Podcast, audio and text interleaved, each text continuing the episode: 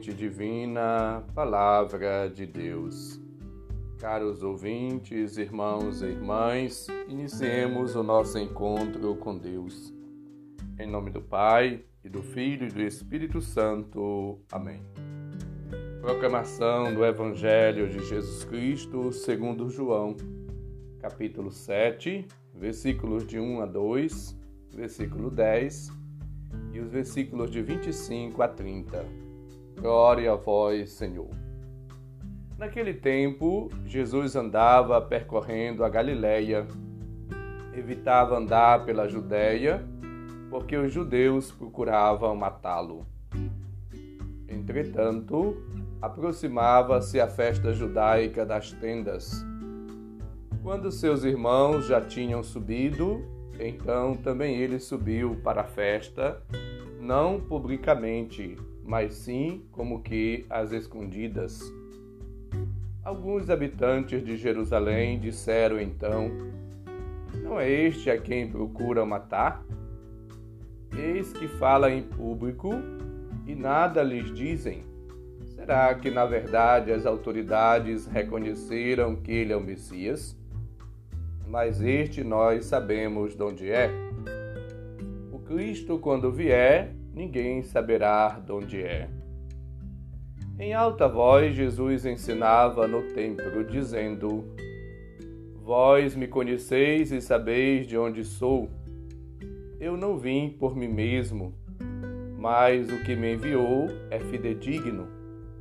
A esse não o conheceis, mas eu o conheço porque venho da parte dele e ele foi quem me enviou. Então queriam prendê-lo, mas ninguém pôs a mão nele, porque ainda não tinha chegado a sua hora. Palavra da salvação. Glória a vós, Senhor.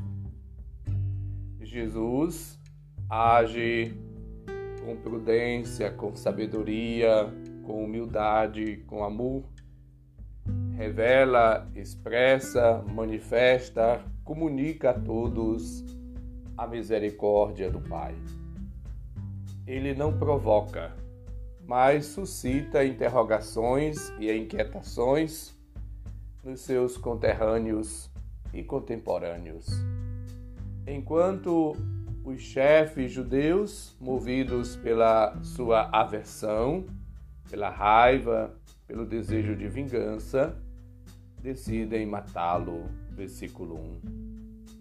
Jesus guarda serenamente a hora do Pai, a hora de passar deste mundo para junto do Pai, a hora da entrega, do sacrifício, a hora crucial pela qual ele veio dar a vida, salvar, redimir. Jesus, ele não foge, mas não tem pressa e nem apressa o momento. Espera, tem paciência.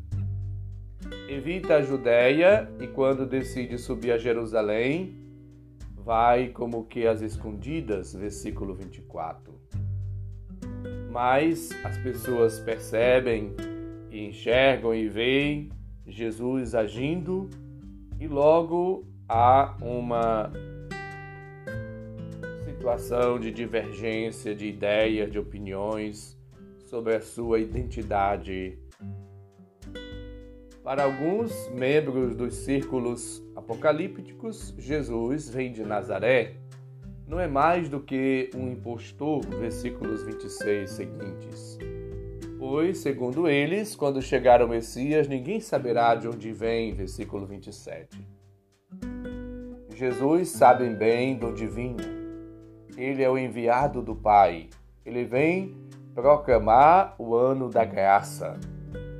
Eu não venho de mim mesmo, há um outro verdadeiro que me enviou. E vós não conheceis, eu o conheço, porque procedo dele e foi ele quem me enviou. Versículos 28 e 29. A ironia sutil afirma que a sua origem é desconhecida dos que julgam ser pessoas sábias e por isso não reconhece como enviado de Deus Jesus. As palavras ecoam nos ouvidos dos adversários como ironia, insulto e blasfêmia. Tentam apoderar-se dele, segurá-lo para matá-lo, mas não conseguem, pois Jesus é o Senhor do tempo e das circunstâncias, o Senhor da vida. E ele está a serviço do Pai, submete-se à vontade do Pai e aos desígnios do Pai. E a sua hora como ouvimos, ainda não chegou. Somos chamados durante toda a nossa vida, a exemplo de Cristo, a viver uma vida na fidelidade, no cumprimento, na realização do desígnio, da vontade e do plano do Pai. Somos chamados a agir na força do Espírito e a praticar somente o bem. Jesus, portanto, ele vai, através das suas atitudes, gestos, palavras, levando seus adversários à meditação sobre a sua pessoa e sobre as obras realizadas por ele. Jesus quer que todos se convertam e cheguem ao conhecimento de que ele é o Messias, o Filho de Deus, o enviado do Pai ele não vem por si mesmo, mas é vem por vontade divina.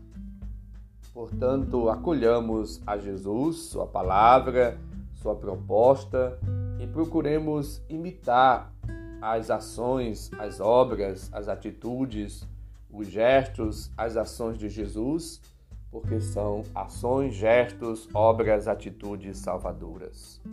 Procuremos também colaborar como instrumentos, como assim canais da graça de Deus para a salvação das pessoas, para que todos possam conhecer Jesus e este encontro com Jesus e o conhecimento do Cristo possa levar sempre mais pessoas à vida, à felicidade, à redenção, à salvação a justificação, a iluminação. Somos chamados a aderir a Cristo, não no sentido fraco de um simples acordo, mas no sentido de aderir até nos identificarmos com Ele e viver a sua vida, os seus mistérios, os seus sentimentos. E afirmar um dia, como afirmou Paulo, já não sou eu que vivo, é Cristo que vive em mim. Gálatas 2:20 viver uma vida no Cristo, na força do Cristo, viver uma vida em conformidade com a palavra e o querer do Cristo. Portanto, vivamos de acordo com a vontade de Deus e nos apresentemos ao Senhor com o coração aberto, disponíveis, desarmados, livres, para que assim possamos agir, nos comportar e viver e ser servos e servas do Senhor, como foram tantas pessoas. Na simplicidade, na disponibilidade, na alegria de estar a serviço de Deus e a serviço do próximo. Supliquemos as graças, as bênçãos divinas e procuremos acolher a Jesus no próximo, no irmão, na irmã e viver uma vida nova na caridade, na prática do bem, no exercício cotidiano e assim do amor. Que Deus nos abençoe, nos proteja e nos guie e nos ilumine para que possamos sempre ser testemunhas vivas da Sua presença, da Sua palavra, do seu amor. O Senhor esteja convosco, Ele está no meio de nós. Abençoe-nos, Deus bondoso e misericordioso, Pai, Filho e Espírito Santo. Amém.